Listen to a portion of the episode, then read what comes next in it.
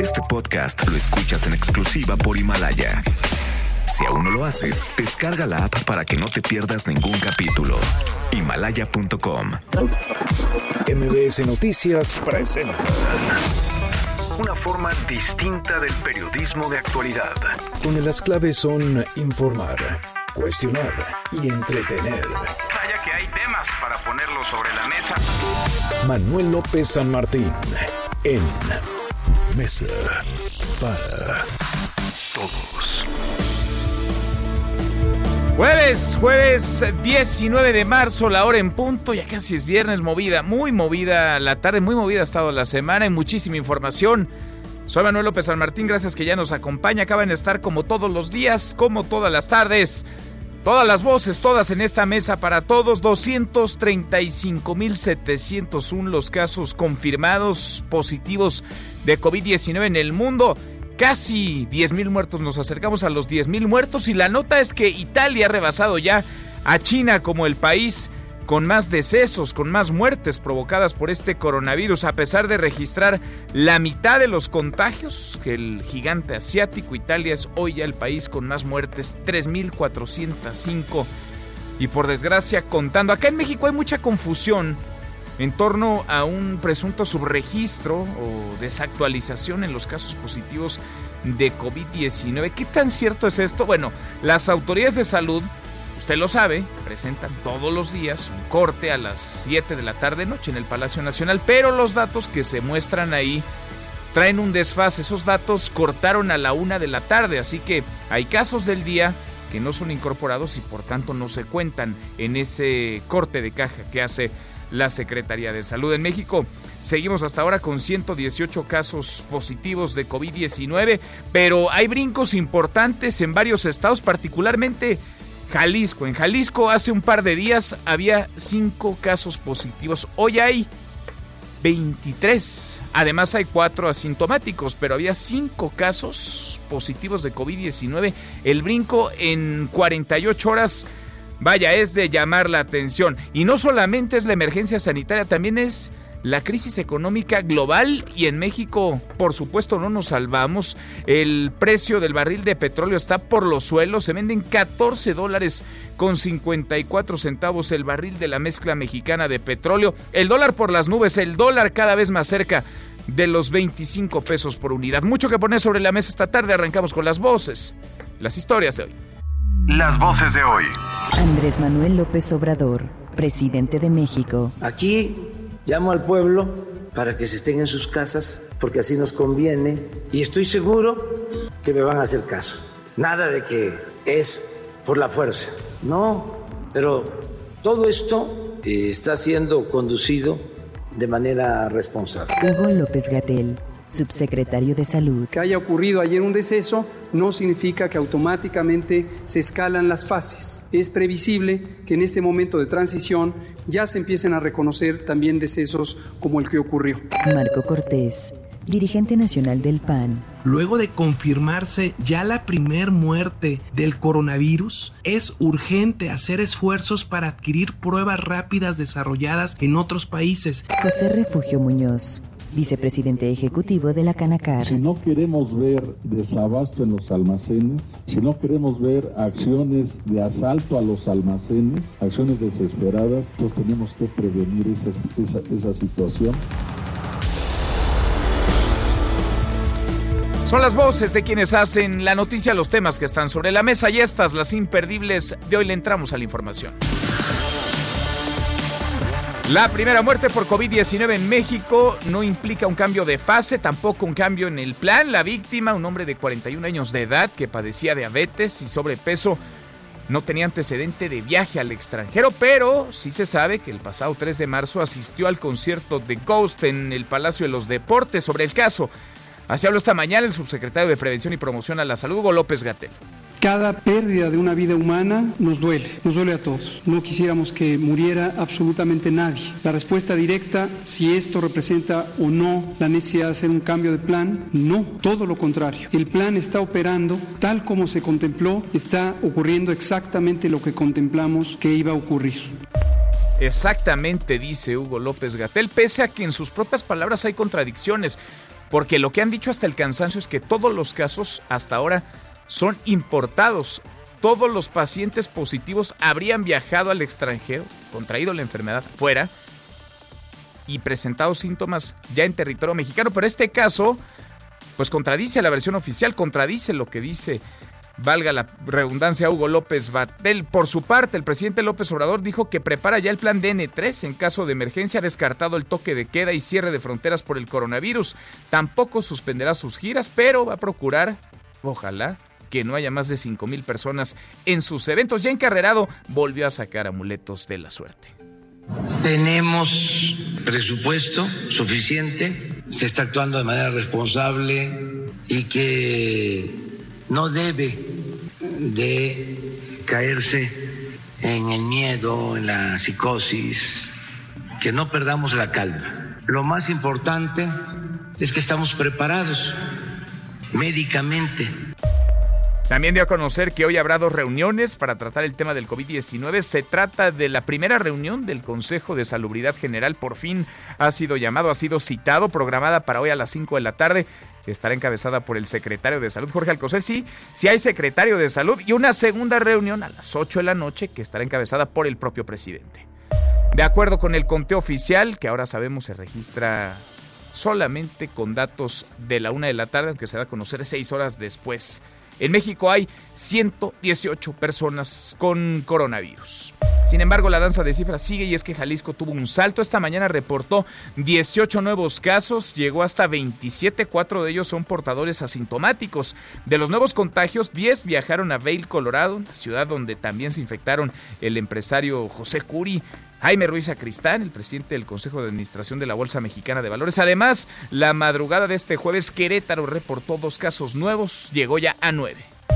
En el mundo, Italia alcanzó los 3.405 muertos, superó con esto la cifra de fallecidos en China, el epicentro del coronavirus, donde todo comenzó en Hubei, la provincia donde se encuentra Wuhan, la zona cero del contagio de COVID-19 hay 3.130. En el mundo son ya 235.701 contagios y casi 10.000 muertos.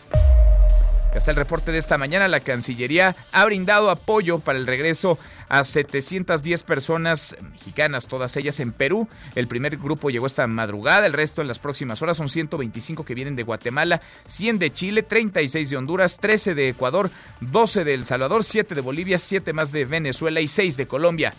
Sin embargo, mexicanos varados en Cusco, en Perú, denuncian que recibieron un correo del embajador Víctor Hugo Morales donde les informaron que los vuelos charter para llevarlos a Lima serían pospuestos por motivos técnicos del gobierno peruano.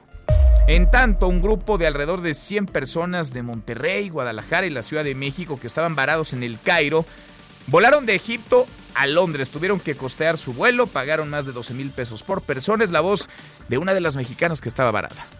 Vamos en estos momentos a abordar un avión que estamos costeando nosotros mismos, del cual pues ya nos descapitalizó y no vamos a tener el subsidio para poder estar decorosamente en la ciudad de Londres. Le pedimos que unan fuerzas allá en México, que se muevan corazones y envíen por nosotros. Estamos con nuestro grupo de 20 personas más 35 personas de la tercera edad que son pensionados. Nosotros también traemos personas de la tercera edad necesitan medicamentos.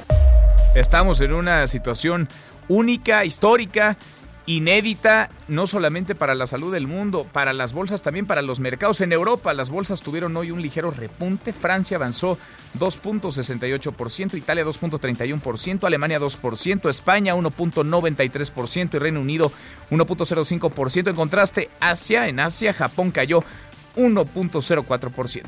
En Estados Unidos, Wall Street opera con ganancias cercanas al 2% en sus principales indicadores.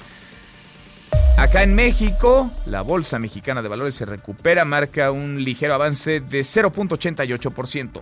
Pero el dólar, el dólar sigue imparable, todos los días sube, rompe récords, hoy está cerca de los 25 pesos, este jueves se ha vendido hasta en 24 pesos con 64 centavos. La Reserva Federal de Estados Unidos facilitó al Banco de México el intercambio de hasta 60 mil millones de dólares para tratar de estabilizar el mercado cambiario, también dio facilidades a otros ocho bancos centrales. Y el precio del barril de petróleo mexicano por los suelos se vende en 14 dólares con 54 centavos por barril. Banco of America prevé que el coronavirus infecta a la economía mexicana y registre una contracción de 4.5%. En medio de la crisis, de la emergencia, la Cámara de Diputados sigue sesionando y se abrió ya un espacio para el juicio político en contra de Rosario Robles. De acuerdo con la orden del día, se van a revisar las conclusiones emitidas por la sección instructora. Es la crónica de una sentencia anunciada. Publicó ayer en su cuenta de Twitter la exsecretaria de Cedesol y Sedato en tiempos de Enrique Peña Nieto, presa en el penal de Santa Marta Catitla. Y en la buena de hoy, porque también hay buenas, refuerzan estudio para afinar el periodo adecuado para la vacunación de infecciones agudas respiratorias y gastrointestinales. Cuéntanos, Rocío, ¿cómo estás? Rocío Méndez, muy buenas tardes. Así es, Manuel. Gracias. Muy buenas tardes. México tiene un problema de salud con más de 30 millones de casos de infecciones agudas, respiratorias y gastrointestinales, alertó Marco Antonio Vega del Departamento de Infectómica y Patogénesis Molecular del CIMBESTAF, quien busca mecanismos para reforzar las mucosas de las personas e impedir que los patógenos se implanten, se repliquen y se diseminen. A diario, las mucosas son atacadas por virus, bacterias y parásitos. Más del 80% de las infecciones logran enfermar al organismo, aunque el SIMBESTAF ya perfecciona los procedimientos de inmunización ante problemas infecciosos y alérgicos, hizo un llamado a la formación en recursos humanos en el área de inmunobiología, con miras a diseñar métodos efectivos de diagnóstico, tratamiento y prevención. Es el reporte al momento.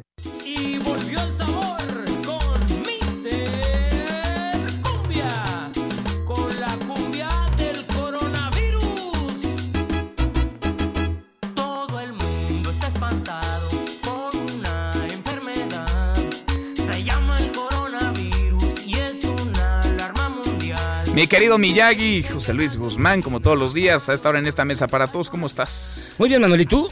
Es la cumbia del coronavirus, bien, gracias lo que estamos sí, escuchando. Pero fíjate que eh, ya toda la situación actual, pues mira, me lleva a pensar que en las crisis como esta, todos mostramos lo mejor y lo peor. Sí. Llámese una crisis epidémica, una guerra, una, confronta una confrontación, lo que sea, nos revela quiénes somos, de qué estamos hechos y, y de verdad quiénes están dispuestos a apoyar y quiénes de plano no. Yo lo que quiero destacar es que a raíz de que mucha gente ha quedado este, en cuarentena o que prefiere permanecer en su casa, han aparecido muchos movimientos bastante interesantes y generosos en las redes sociales. Y por ejemplo, hoy eh, la actriz Gal Gadot, que es famosa por haber representado a la Mujer Maravilla en las películas del universo DC, a través de las redes lanzó e invitó a un grupo de amigos a cantar una canción muy conocida que se llama Imagine de un tipo muy conocido que se llama John Lennon, que este año hubiese cumplido 80 años. Esta la lanzó precisamente como una especie de apoyo y solidaridad a la gente que tiene que estar en sus casas y también como una especie de, acompañamiento para aquellos que están ahí. Mira, vamos a escuchar tantito de esta canción de Imagine con Gal Gadot y un grupo de, famosos artistas como Michael Martin, este, Will Ferrell, comediantes, eh, bastante gente, pero fíjate, escúchala. A ver. Imagine there's no heaven. It's easy if you try. No hell below us. Above us only sky. Imagine all the people living for today. Cada quien con su teléfono, cada, quien, con su teléfono, su cuarentena. Exactamente, lo van mandando desde y, logran hacer un acoplado. Y esto se une a otros, por ejemplo, un trompetista en Barcelona empezó a, tocar en la ventana de su casa para acompañar a la gente. Hay muchos mensajes eh, a través de redes sociales. Y también están ya las, las cosas, digamos, que nos acompañan y que nos hacen un poco más ligero todo esto. Por ejemplo, ya apareció una canción sobre la cuarentena. ¿También? Escúchala. A ver. Ya eché a lavar blue jeans y camiseta, ya planché, ya doblé, ya hice nudos con las medias, barrí, trapié y limpié la casa entera en cuarentena. Mira, agarraron el ritmo de la Macarena. Ya organicé archivos de la A a la Z, ya escribí, ya leí, vi 10 películas viejas, ya hice ejercicio y ya cociné la cena en ¿Qué cuarentena. tal la creatividad? Pues sí. Escuché Es que da la cuarentena, oye, la para Sí, muchas claro. cosas, para ponerse a pensar, por principio de con- cuentas, para ponerse a pensar, Ajá. este, y para hacer muchos pendientes que uno tiene para organizarse, para pasar tiempo, también lo platicábamos. Sí, para pasar tiempo con la familia. claro. Y hay muchas iniciativas que vale la pena replicar, Que que, se están dando en replicar. el mundo entero, conciertos de música, a la distancia, clases, lo mismo para hacer ejercicio que de maestría, doctorado. Así es. Seminarios, celebraciones de cumpleaños. Vaya, hay muchos videos conmovedores, realmente inspiradores, que muestran la mejor cara de Claro. esta tragedia. Sí, porque junto a personas, digamos, a- a- hubo los terribles casos, ¿no? De gente que ante el rumor, por cierto, infundado, los animales, las mascotas no contagian el coronavirus. Eso hay que entenderlo. Bueno, comenzaron a tirar a sus mascotas por las ventanas. También hay gente que reacciona de una manera positiva e intenta mostrar lo mejor de la humanidad en esta, en esta etapa que es realmente muy crítica. La misma Angela Merkel ha ha señalado que en Alemania es el momento más crítico de, de esa nación desde la Segunda Guerra Mundial. Mm, Más complicado. Y fíjate, Alemania es uno de los ejemplos de cómo si se hacen las cosas bien, se puede bajar la tasa de mortandad. En Alemania han hecho muchas pruebas, quizá demasiadas, pero eso ha logrado que pese a los casi 14.500 contagios, hay una tasa de mortandad del 0.2%. En contraste con Italia, por ejemplo, ¿no? En Italia, en donde la tasa de mortandad anda por el 8%, le pasaron ya a China incluso. Gracias, Entonces Miguel. yo creo que sí, saquemos lo mejor de nosotros mismos en esta crisis, en esta enfermedad.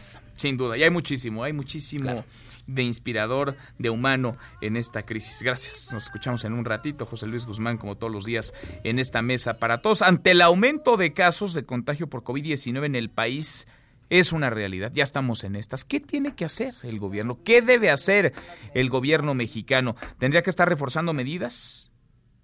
Siendo prudente, como parece lo está haciendo, mantener la estrategia actual, están aferrados a ella, o de plano parar actividades y comenzar, claro, con dar el ejemplo. Opine con el hashtag Mesa para Todos, abiertas ya nuestras vías de comunicación, el WhatsApp 5524-99125, viene el teléfono en cabina 5166-1025. Pausa, vamos arrancando esta mesa, la Mesa para Todos.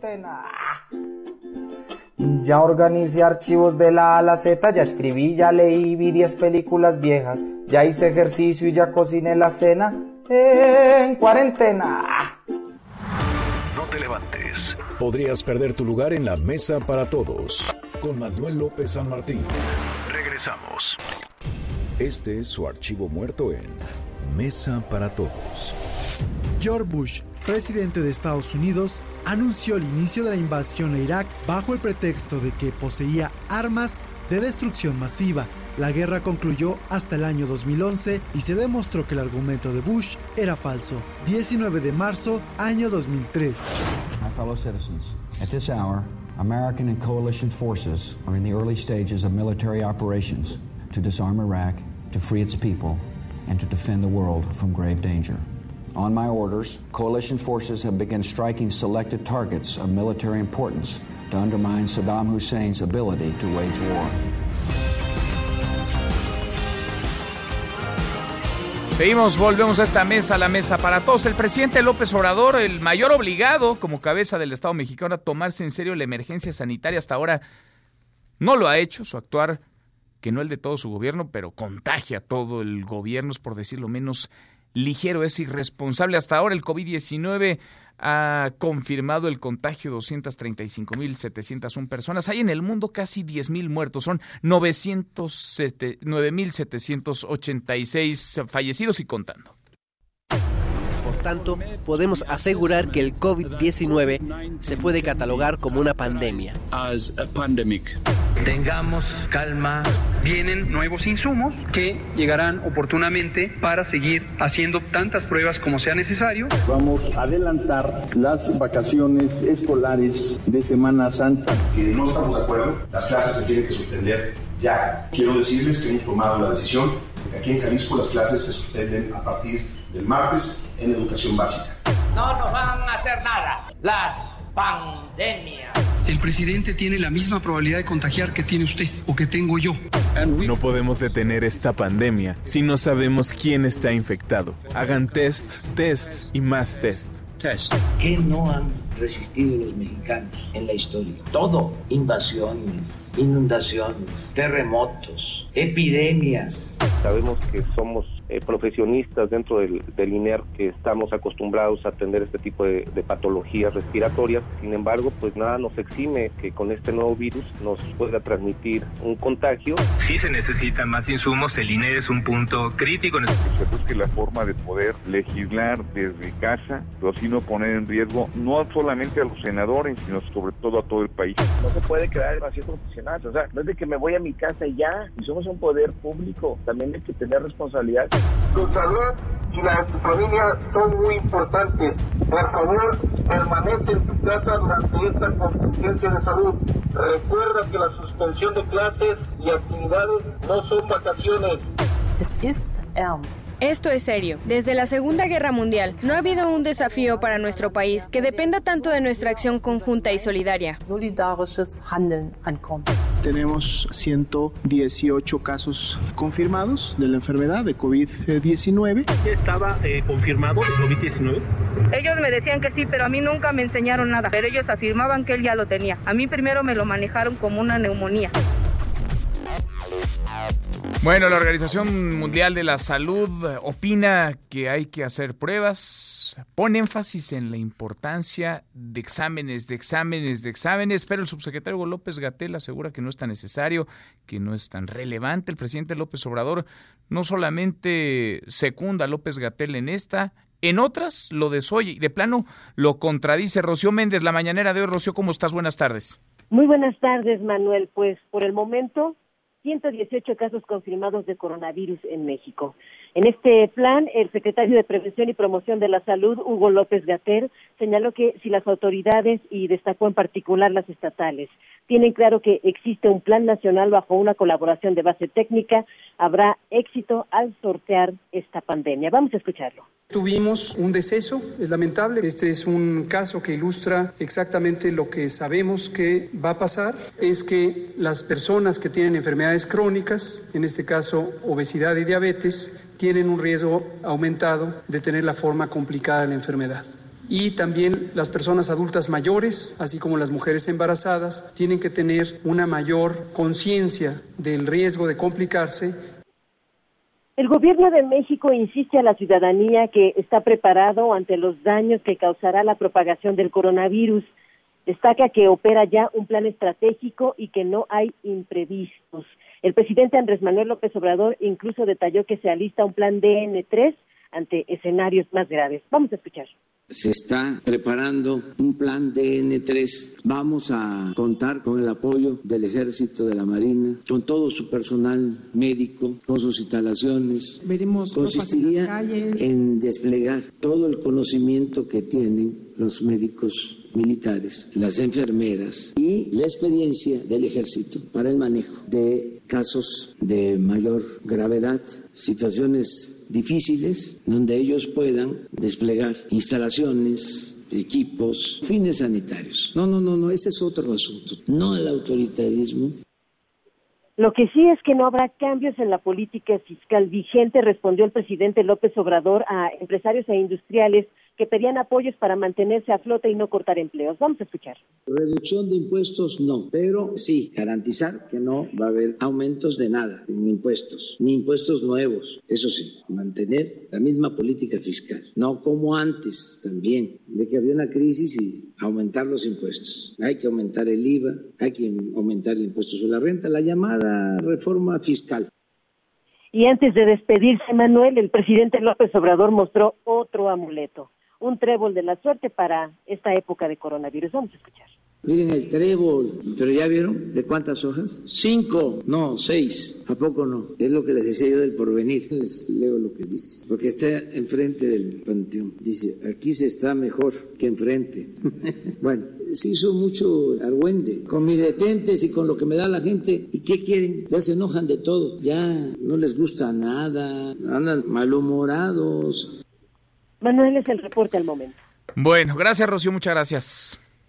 Muy bien. Muy buenas tardes, el presidente y sus amuletos, la ligereza o irresponsabilidad. Estamos en una situación inédita, en una situación de contingencia, en una situación de emergencia sanitaria, así la ha calificado la Organización Mundial de la Salud. E importa, por supuesto que importa el ejemplo desde la presidencia, importa porque Vaya, el presidente lo sabe mejor que nadie. Lo siguen millones de mexicanos a ojos cerrados, a ojos cerrados millones de personas harán lo que él haga, replicarán el ejemplo que él dé, así que lo que dice, lo que hace, pesa y pesa mucho. Aún así, el presidente López Obrador no termina por, parece, tomarse en serio la situación en la que nos encontramos. Hemos registrado el caso de cientos, si no es que de miles de mexicanos que se encuentran o se encontraban hasta hace unas horas varados en diferentes partes del mundo, particularmente en Centro y Sudamérica, y el caso de algunos mexicanos en el Cairo, Egipto, salieron ya de ahí, volaron a Londres. Le agradezco muchísimo al vocero, al... Eh,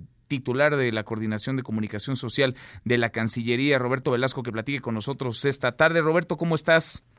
Manuel, muy bien, muchas gracias, con el gusto de saludarte eh, y además eh, pues con buenas noticias porque en estos momentos está en proceso también eh, de ser abordado el siguiente vuelo de procedente de Lima que traerá a más mexicanos. Este es un vuelo de Aeroméxico eh, y cabe decir aquí que pues agradecemos mucho la colaboración tanto del gobierno peruano como de Aeroméxico para que esto fuera posible. Ah, es una es una buena noticia. ¿De dónde han sacado literalmente Roberto a los mexicanos en una situación inédita y de emergencia en donde los países, particularmente en Sudamérica, han cerrado sus fronteras y viven en un estado de excepción? Mira, Manuel, tenemos casos en prácticamente todos los continentes. Estamos hablando de gente en Madagascar, gente en Laos, gente en, países obviamente también de Medio Oriente, de Europa, de Latinoamérica. Tan solo en el caso de Latinoamérica estamos hablando de más de mil personas eh, de las que hasta el momento tenemos conocimiento. Afortunadamente, eh, pues muchas de ellas ya están llegando aquí, eh, ya se encuentran en, en casa, em, como las que salieron anoche de Lima. Y bueno, pues quienes ya también han regresado han sido procedentes de Bélgica, por ejemplo, em, de Argentina, estamos en proceso, estamos en proceso también de otras personas que están en Venezuela, ayer llegaron unas más de Bolivia. Bien, eh, veíamos por ahí una fake news que le dio mucho vuelo. El propio presidente de El Salvador, creo yo, de manera muy irresponsable, Nayib Bukele montando un show en plena tragedia, asegurando que había un avión, un avión de la compañía Avianca, que transportaría a 12 ciudadanos salvadoreños, despegaría de México, iría hacia El Salvador, contagiados de coronavirus. Decía yo, no sé si es brujo, mago, adivino, las tres cosas Nayib Bukele para saber esto, pero ayer trascendía, de acuerdo con la Secretaría de Salud de la Ciudad de México, Roberto, que ninguno de los 12 ciudadanos dio positivo para COVID-19, es decir, eh, se quedaron en México, se quedaron varados, pero además fueron descartados como casos positivos, dieron negativo para COVID-19. Mira, yo no quisiera polemizar más en este caso. Eh, respetamos al presidente Nayib Bukele y por supuesto a su gobierno y al pueblo del Salvador, tanto así que pues le hemos dado un trato excelente a estos 12 salvadoreños. Efectivamente, pues tú ya has dado a conocer esta información eh, respecto de sus resultados. Y bueno pues yo por el momento ahí lo dejaría. Respeto. prudencia pues del gobierno de México aunque no ha habido no prudencia no lo dices tú lo digo yo Roberto de parte de, de Nayib Bukele muy desafortunado lo que ha hecho con además un país que le ha tendido la mano eh, que, que le ha entregado incluso millones de dólares a su gobierno para tratar de paliar los efectos de pobreza falta de desarrollo y marginación que en buena medida orillan a miles, si no es que millones de personas a abandonar su país para migrar. Pasan por nuestro país, pero bueno, les dan la mano y miren, agarran, agarran el pie o muerden la mano. Roberto, oye, en otro, en otro tema, ¿cómo está la relación con el gobierno de Estados Unidos? Hemos visto que Estados Unidos cerró los vuelos, canceló los vuelos desde y hacia Europa, cerró la frontera con Canadá. ¿Cómo está la relación con México?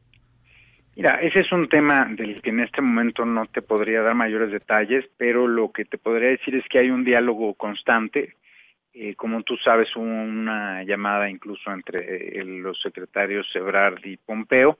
Estamos trabajando y eh, pues en las próximas horas o días estaremos dando más información para que haya certidumbre en el tema. Pero serán medidas en conjunto, no, no unilaterales de uno de los países. Estamos trabajando en coordinación y hay una comunicación muy estrecha entonces no tendría por qué ser así, yo esperaría que, sigamos en este camino. Em, si me permites, pues una vez que tengamos más información, con gusto eh, volvemos a estar contigo. Mientras tanto, pues mencionabas también el tema de los viajes y, y ahí agregaría que respecto de los mexicanos en el exterior, pues no son los únicos, prácticamente todos los países están teniendo este problema. Estamos haciendo un esfuerzo excepcional, en verdad, por traer a todos a casa.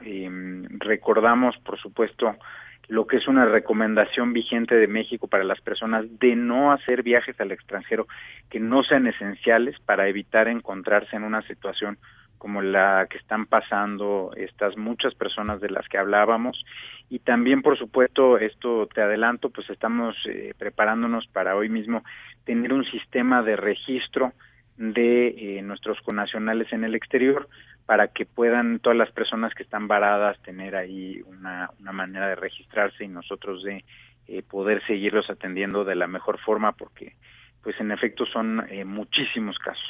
¿Se ha hablado con las aerolíneas, Roberto, de cancelar vuelos? Ya que hay, vaya, mucho menos flujo, pero además ahí está la recomendación no viajar al extranjero para viajes no esenciales. No, eh, en este momento no, no pretendemos cancelar vuelos. Naturalmente, además, pues son vuelos que la gente también está utilizando, ya sea para regresar a sus países o para regresar a México, nuestros connacionales. Lo que sí es un hecho es que muchas aerolíneas, derivado de las restricciones que otros países han puesto, han cancelado ya muchos vuelos y las aerolíneas han reducido la frecuencia de muchos otros vuelos. Entonces sí es muy importante seguir esta recomendación si no tienen un motivo, digamos, esencial de emergencia eh, para salir del país, nuestra recomendación es no hacerlo y eh, pues para quienes ya lo hicieron y se encuentran en esa situación, porque entendemos que había personas que ya estaban en el extranjero, eh, utilizar los canales oficiales de información de la Cancillería, y de las embajadas, de los consulados para comunicarse con nosotros. Bien, Roberto, pues te agradezco como siempre que converses, que platiques con nosotros. Hay muchísimos temas y lo que falta en las próximas semanas. Gracias como siempre. Gracias a ti. Gracias, muy buenas tardes. Es Roberto Velasco, el vocero de la Cancillería. En Italia le decía, en Italia han rebasado ya el número de muertos con respecto a los reportados por China. Hasta Italia vamos contigo, Jorge Sandoval. Vaya situación crítica, dificilísima de emergencia la que se vive allá. Muy buenas tardes, buenas noches para ti. Sí, buenas tardes, Manuel. Efectivamente es una situación crítica. Italia está viviendo los días del pico es decir, del mayor nivel de contagio del coronavirus, según los expertos, como lo demuestran, lo confirman las cifras difundidas hace poco, hace poquito por las autoridades locales. Estos son los números siempre impresionantes, Manuel. Actualmente hay 33.190 contagios. 3.405 son las personas fallecidas. El total de los casos de contagio en Italia hasta ahora han llegado a los 41.035. El mayor foco de, contagio sigue siendo eh, la región de la Lombardía, en el norte del país, y en particular en las zonas de Bérgamo y Brescia, con los médicos, como podrás entender y comprender, totalmente exhaustos, médicos y, enfermos y enfermeros.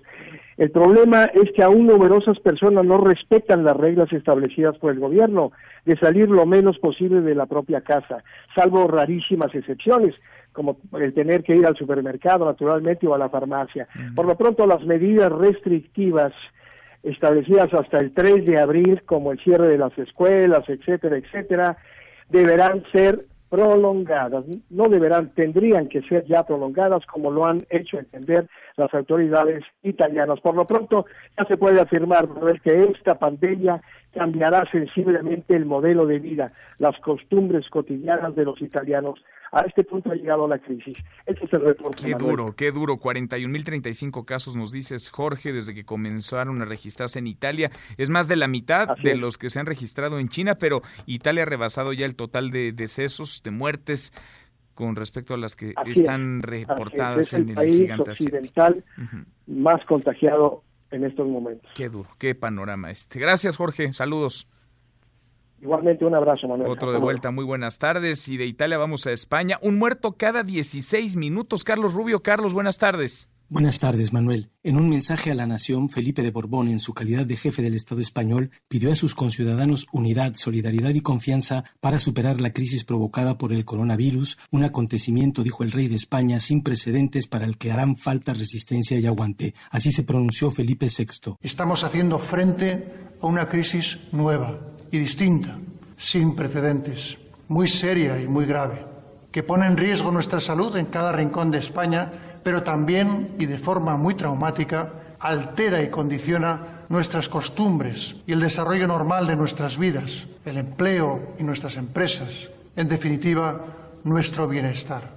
No obstante, el discurso del monarca español fue duramente castigado por una sonora cacerolada de muchos ciudadanos descontentos con la actitud del padre del rey Juan Carlos de Borbón, a quien se acusa de haber recibido millonarias comisiones ilegales por una serie de contratos en los países árabes, escándalo que provocó que fuera apartado por la Casa Real. A día de hoy, España suma 17.147 contagios por coronavirus y 767 muertes, de los que sin duda la Comunidad de Madrid es la más castigada con 390 fallecidos, 80 de los cuales murieron en solo 24 horas, lo que ofrece un dato aterrador que ilustra el brutal golpe del virus que está padeciendo la capital española, donde se ha registrado en el último día un muerto cada 16 minutos. Hasta aquí el reporte desde España. Gracias, muchas gracias, Carlos. Un muerto cada 16 minutos en España. Bricio Segovia en Estados Unidos.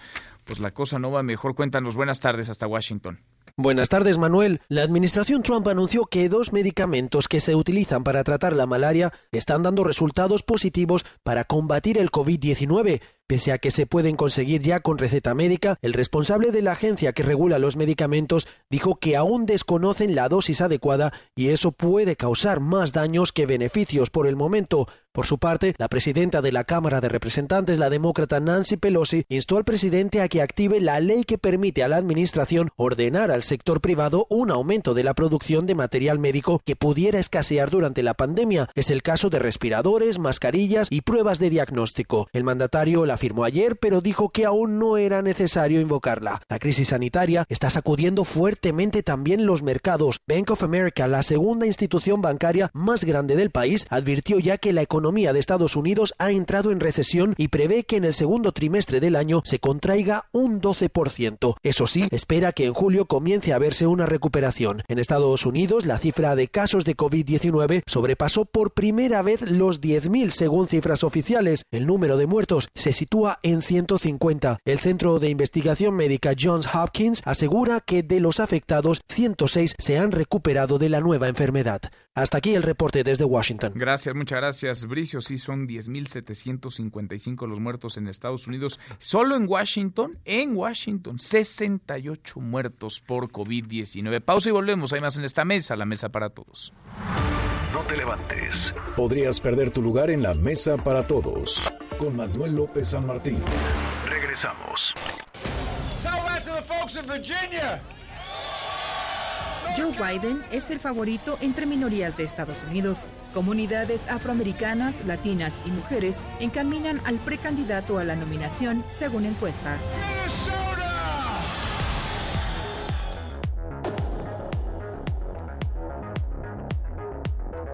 Seguimos, volvemos a esta mesa, la mesa para todos. Cruzamos la media ya a la hora con 40. Vamos con un resumen de lo más importante del día. Resumen nacional. Bueno, lo platicábamos ya. De acuerdo con el conteo oficial, en México hay 118 personas con COVID-19. Ernestina Álvarez. Ernestina, buenas tardes. Manuel, buenas tardes para ti, para el auditorio. Te informo que de los 118 casos confirmados de coronavirus en el país, 24 están en la Ciudad de México y es donde se registró la primera muerte de un hombre de 41 años de edad que padecía diabetes pero no tenía antecedente de viaje en el extranjero. El deceso ocurrió en el Instituto Nacional de Enfermedades Respiratorias y el paciente se habría contagiado en el concierto del grupo sueco Ghost en el Palacio de los Deportes que se realizó el pasado 3 de marzo. De los 24 contagiados de COVID-19 que están en la Ciudad de México, dos están graves y uno de ellos se encuentra intubado en un hospital privado y tiene antecedente de asistir a un festival musical. De las personas confirmadas con coronavirus en la capital, 19 son hombres y 5 son mujeres. La mayoría tiene antecedente de viaje a Italia, Estados Unidos, España y Francia. Solo tres casos fueron contagiados por un familiar. Se trata de tres hombres de 38, 32 y 28 años de edad. Ellos no habrían realizado ningún viaje al extranjero. De los 314 casos sospechosos de coronavirus en el país que aún están en estudios de laboratorio, 80 se ubican aquí en la Ciudad de México. Hasta aquí la información. Gracias, muchas gracias Ernestina. Y vaya brinco el que se registra en Jalisco. Hace 48 horas había cinco casos. Hay 18 nuevos, 18 reportados al mediodía de hoy. Fátima Aguilar, Fátima, buenas tardes, cuéntanos. Buenas tardes, Manuel. Saludos a ti y al auditorio. Comentarles que en dos días Jalisco cuadruplicó sus pacientes confirmados con el virus COVID-19 al pasar de 7 a 27 casos. De ellos, 23 se considera que tienen la enfermedad y los cuatro restantes son asintomáticos. Con esto, el Estado se coloca hasta ahora en el primer lugar nacional por contagios. El secretario de Salud Estatal, Fernando Petersen Aranguren, informó que hay otros 23 casos en proceso de análisis. Desde ayer, el gobierno estatal informó sobre la identificación de 400 personas que hicieron un viaje a Vail, Colorado, en Estados Unidos, del 27 de febrero al 7 de marzo y hoy representan el mayor riesgo de contagio en Jalisco porque tuvieron contacto con europeos al coincidir con una competencia de esquí. De ellos se han logrado ubicar a 73 y 10 han resultado con positivo a COVID-19. Sabemos que no todas eran de Jalisco, sino que en ese vuelo había hombres y mujeres de otras ciudades que estamos investigando su lugar de procedencia. Muchos de ellos siguieron las recomendaciones que el gobierno del estado ya viene difundiendo desde hace días. Continúa la investigación epidemiológica hasta detectar la totalidad de los viajeros y sus contactos y les pedimos que permanezcan en aislamiento domiciliario. Para quienes formaron parte de este viaje, no se han reportado y presentan sintomatología, se les pidió llamar al 33 38 23 32 20 para aplicarles la prueba. Hasta aquí el reporte desde Jalisco. Continuamos en Mesa para Todos. Gracias, Fátima. Bueno, al corte, con lo que sabemos, con la información disponible, entonces Jalisco sería el estado, la entidad con mayor número de contagios en todo el país. 27 casos confirmados por COVID-19. En Nuevo León van 19. Denny Leiva. Denny, buenas tardes. Muy buenas tardes, Manuel. La tarde de ayer, autoridades de salud de Nuevo León confirmaron cinco nuevos casos de COVID-19, con lo que el total de casos ascendió a 19. El secretario de salud en la entidad, Manuel de la Oca Vasos, detalló que de estos nuevos cinco casos, tres personas están hospitalizadas, una de ellas en estado grave. Además, se informó que entre los portadores del virus, tres volvieron de los Estados Unidos, una persona más volvió de España y otra regresó de Francia. Sobre esto escuchamos al secretario de Salud, Manuel de la Oca Vasos. Tenemos 19 casos. El día de ayer teníamos 14 casos positivos, hoy tenemos 19. Tenemos 62 casos negativos y 35 sospechosos. Ante esto, el secretario informó que todas las personas que arriben al Aeropuerto Internacional de Monterrey con síntomas de la enfermedad estarán en cuarentena durante 14 días. Un día antes, el municipio de San Pedro Garza García, lugar donde se han registrado la mayoría de los casos confirmados, emitió una declaratoria de emergencia, la cual incluye el cierre por tiempo indefinido de bares, antros, cervecerías, gimnasios y lugares de culto religioso. Se informó que cualquier persona que obstaculice esta medida será sancionada económicamente e incluso podrá ser puesta bajo arresto. Así las cosas de momento en Nuevo León. Continuamos en Mesa para gracias, Todos. Gracias, muchas gracias, Denny. Muy buenas tardes. Hasta aquí el resumen con lo más importante del día. Saskia Niño de Rivera. En Mesa para Todos. Saskia, la presidenta, la directora general de Reinserta, Saskia Niño de Rivera. Las cárceles son temas siempre contigo en esta Mesa para Todos. Y ahora tendríamos que tenerlas bajo la lupa también a propósito del COVID-19. Saskia, ¿cómo estás? Se te olvidó decir que soy tu colaboradora favorita. Bueno, eso ya lo damos por entendido. Eso es una obviedad, Saskia. ¿Cómo ves las cosas? Este, pues Manuel, complicadas, como yo creo que en todo el país, en todo el mundo. Hace unos días en Brasil se fugaron alrededor de 1.300 personas privadas de la libertad tras un intento de poner orden eh, en cuanto a temas de higiene, pero más que nada prohibir visita dentro de los de los reclusorios. Hemos eh, desde Reinserta estado muy cerca hace unos minutos con el teléfono con el subsecretario Jair Ruiz también, de aquí de la Ciudad de México, para ver qué medidas se están tomando en materia penitenciaria para prevenir que COVID-19 llegue a los centros penitenciarios. Manuel, es un tema muy complejo porque implica muchas cosas. Uno, que tenemos que considerar, y para mí es más importante, es México tiene un problema, el cual tú y yo lo hemos platicado en este espacio muchísimo, que es el autogobierno en las cárceles, lo cual hace complicado tomar medidas eh, inmediatas y, y, dado a que eso implica, por ponerte un ejemplo, eh, se cierran las visitas en las cárceles. Si tú no tienes control del penal, puede que se te amotinen los internos o las internas por no querer que no haya visita dentro de las cárceles, siendo esta quizá una medida que se tenga que tomar. Quintana Roo, por ejemplo, y Ciudad de México están dividiendo población y están dividiendo, por ende, eh, visitas.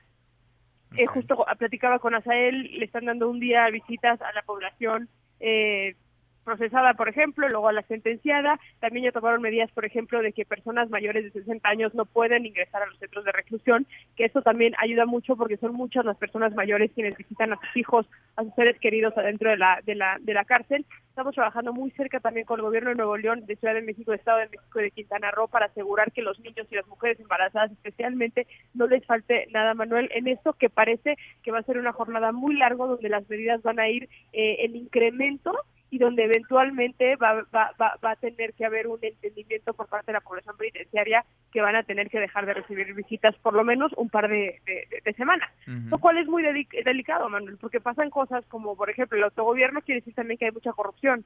Es algo que está pasando mucho en los centros en, en todo México, donde están bajando el nivel de visitas, es de qué viven aquellos autoridades que piden mordidas, que los 5 pesos, que los 10 pesos, que los 50 pesos que le sacan a la visita, entonces son los primeros en no querer que haya una reducción de visitas. entonces es, un tema como muy complejo, es toda una industria eh, donde no nada más es algo tan sencillo como las medidas que se tomen. Otro factor, Manuel, y con este eh, eh, eh cierro este comentario, pero es el tema de las medidas. Las medidas que hoy están dando tiene que ver con un distanciamiento social, eh, tiene que ver con distanciamiento en caso de estar en zonas públicas de un metro, tiene que ver con poder tener acceso a lavarte las manos, por ejemplo, con agua limpia y con jabón, eh, con gel antibacterial. Cuando estás hablando de cárceles sobrepobladas hasta dentro de un 200, 300 y 400% en este país, ¿cómo vamos a hablar de un distanciamiento social? es físicamente imposible. Eh, los penales no tienen agua para lavarse las manos, el jabón es algo que no se les da a los internos, sino que ellos tienen que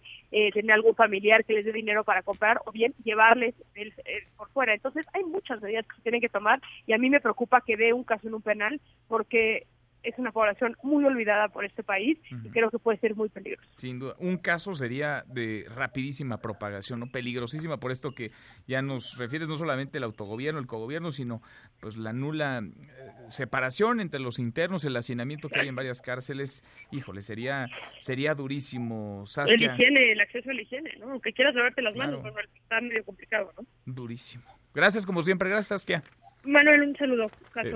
la directora general de Reinserta Saskia Niño de Rivera. Y a propósito del COVID-19, pues sí, es la situación de emergencia inédita sanitaria en la que nos encontramos, pero también es el contagio en la economía del mundo entero y México no está ajeno a ello. Por supuesto que deberían de estarse ya considerando medidas para hacer frente a la crisis que se viene, si no es que a la crisis en la que estamos ya inmersos. Gustavo de Hoyos, presidente de la Coparmex. Gustavo, gracias, ¿cómo estás?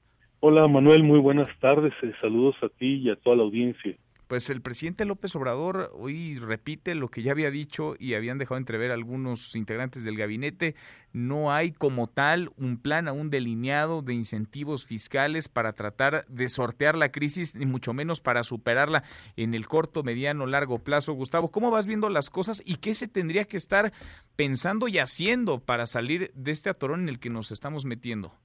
Pues para decirlo con claridad, el gobierno federal va tarde y va mal.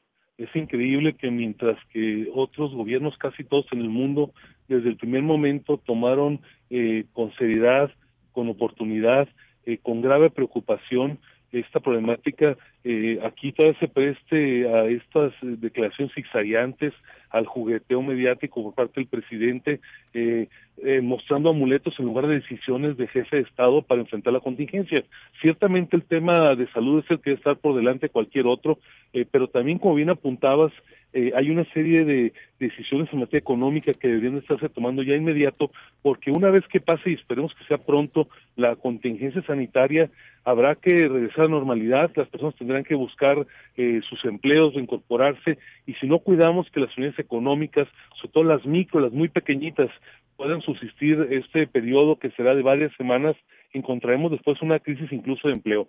Nosotros, eh, Manuel, lo que hemos señalado es que son varias las medidas que el gobierno puede tomar para aliviar y atenuar eh, los efectos de, esta contingencia sanitaria. Primero, eh, en materia fiscal, ahí donde mucho se puede hacer, por un lado, postergando, creando un plazo más holgado para que las empresas, los ciudadanos pueden cumplir con sus obligaciones fiscales, que como tú bien sabes y comparto con la audiencia, eh, para este mes se tienen que presentar las declaraciones anuales del año 2019 de todas las empresas y el mes que entra de todas las personas físicas. Entonces, aquí le vendría muy bien a la economía del país una dilación de unos 60 días en lo que la situación se normaliza. Pero además, mes con mes, las microempresas, las medianas, tienen que presentar lo que se llama técnicamente los pagos provisionales. Son anticipos que hacen las empresas, las unidades económicas del impuesto en curso que todavía no se causa y que se tendría que entregar hasta 2021. Sin embargo, ante esta contingencia, lo que hemos planteado es que estos pagos provisionales deberían de posponerse. También en el ámbito fiscal, algo muy relevante es que el gobierno es el gran deudor de muchas empresas porque a raíz de que se eliminó Manuel la compensación universal que permitía que un impuesto a favor se compensara con otro en contra, ahora muchas empresas, sobre todo las que son exportadoras, las que están en industrias primarias que tienen tasa del 0%, cada mes tienen saldos a favor de IVA y tienen que ir al gobierno a pedir la devolución y ese trámite es complejo y tarda mucho tiempo. Si en algo debería de actuar de inmediato el gobierno en el ámbito fiscal es agilizar el regreso de este dinero que no le corresponde, pero que puesto en las cajas de las empresas les puede dar en mucho a paliar la situación. Otro tema también, este, donde me parece la mayor relevancia, también enfocado sobre todo a las microempresas, que es que tienen tres, cuatro, cinco, diez colaboradores, es que el gobierno lanzara un programa muy agresivo de garantías de crédito. ¿En qué consiste? Bueno, que cuando una empresa eh, se ve afectada, como va a ser el caso, en su liquidez, en su caja, y no tiene para pagar la renta, no tiene para pagar los sueldos, el seguro social de sus colaboradores, no tiene para comprar materia prima, eh, para los servicios públicos, pudiera acceder a un mecanismo rápido de crédito con el banco con el que trabaja, pero respaldado con la garantía del gobierno. Eso no es una situación nueva, se está implementando en muchos lugares del mundo. En México todavía acceder a un crédito es complejo por el tiempo que tardan los bancos en recuperar un crédito si no se paga. En esa situación donde se requiere que los créditos surjan de manera muy rápida, lo que más le ayudaría a las empresas es que hubiera un programa de garantías de tal manera que el banco, simplemente revisando los depósitos que ha tenido históricamente una empresa chiquita, pueda prestarle el equivalente a uno, dos, tres meses de sus depósitos. Así es que allí hay mucho que se puede hacer. Eh, también decirte que hemos estado insistiendo en la importancia de que pueda haber estímulos fiscales eh, temporales.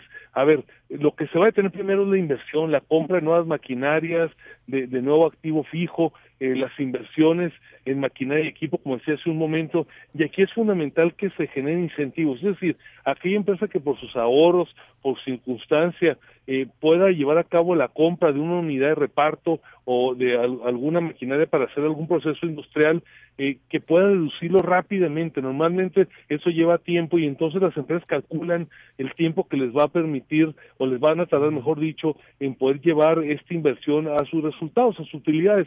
En situaciones como estas de carácter de emergencia económica hay que dar incentivos para que los pocos que pueden invertir lo hagan pues inmediatamente. que no es nada del otro mundo, no es lo que hemos visto ya en el mundo, es decir, en el mundo entero se anuncia la condonación de impuestos, de servicios, estímulos para aquellos que van a invertir o que necesitan invertir. Necesitamos todos que inviertan para reactivar la economía. ¿De qué tamaño podría ser el impacto eh, que ustedes ven, que calculan, Gustavo? Porque no solamente son las empresas grandotas, muchas veces se piensa en el sector empresarial como si todos los empresarios fueran enormes y millonarios en nuestro país. Son las medianas, las pequeñas, son incluso las personas que se autoemplean y que ponen también a caminar la economía. ¿De qué tamaño podría ser el impacto?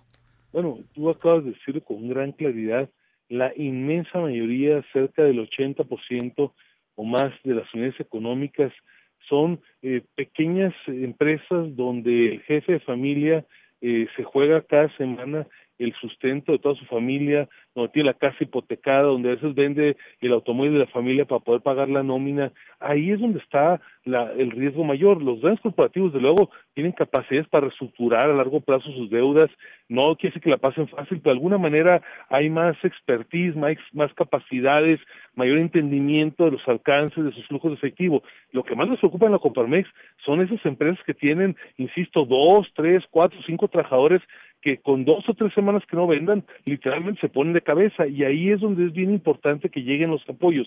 Eh, decirte una cantidad más sería francamente aventurado, primero porque no tenemos gran claridad en información por parte del gobierno, segundo porque no sabemos si se van a tomar o no las medidas que se tienen que tomar, tercero mucho menos conocemos eh, la gravedad del impacto en términos sanitarios de la epidemia, de tal manera que hay muchas variables que todavía son incontrolables. Lo que sí es un hecho es que estamos ante el mayor reto de la historia en términos económicos de este país, incluso cuando fue la debacle de los bonos chatarros en 2009, incluso cuando fue la crisis bancaria del Fobaprani, con muchos se acercan a la gravedad, al reto potencial que puede significar esta crisis. Qué duro, qué duro panorama este que estamos dibujando y que está comenzando apenas, porque esto, por desgracia, Gustavo, apenas, apenas inicia. Vamos platicando en el camino, como siempre, te agradezco. Con gran gusto y desde luego un mensaje de optimismo. Hay que hacer cada quien lo que nos corresponde. Primero, cuidarnos en la salud individual. Segundo, cuidar a nuestras familias. Y tercero, cuidar nuestras fuentes de empleo. Sin duda. Gracias, Gustavo. Muchas gracias. Buenas tardes. Saludos, Manuel. Es el presidente Coparmex, Gustavo de Hoyos. Los numeritos del día. Citlali Sáenz, Citlali, qué gusto saludarte, ¿cómo estás? Hola Manuel, muy buenas tardes a ti, buenas tardes también a nuestros amigos del auditorio. Pues en Estados Unidos finalmente tienen un rebote, están ganando los principales índices. El Dow Jones Industrial avanza 1.52%, el Nasdaq también gana 1.76% y pierde el S&P BMW de la Bolsa Mexicana de Valores, no tanto, 0.82%, se ubica en 35.243.26 unidades en el mercado cambiario también el dólar en metodología bancaria se mantiene en el mismo nivel que ayer. Se compra en 23 pesos con 39 centavos, se vende en 24 pesos con 37. El euro se, se compra en 25 pesos con 60, se vende en 25 pesos con 62 centavos. Manuel, mi reporte al auditorio. Bueno, pues ahí están los mercados, las bolsas. Qué cosas, y me da miedo ya saludarte siempre. Gracias.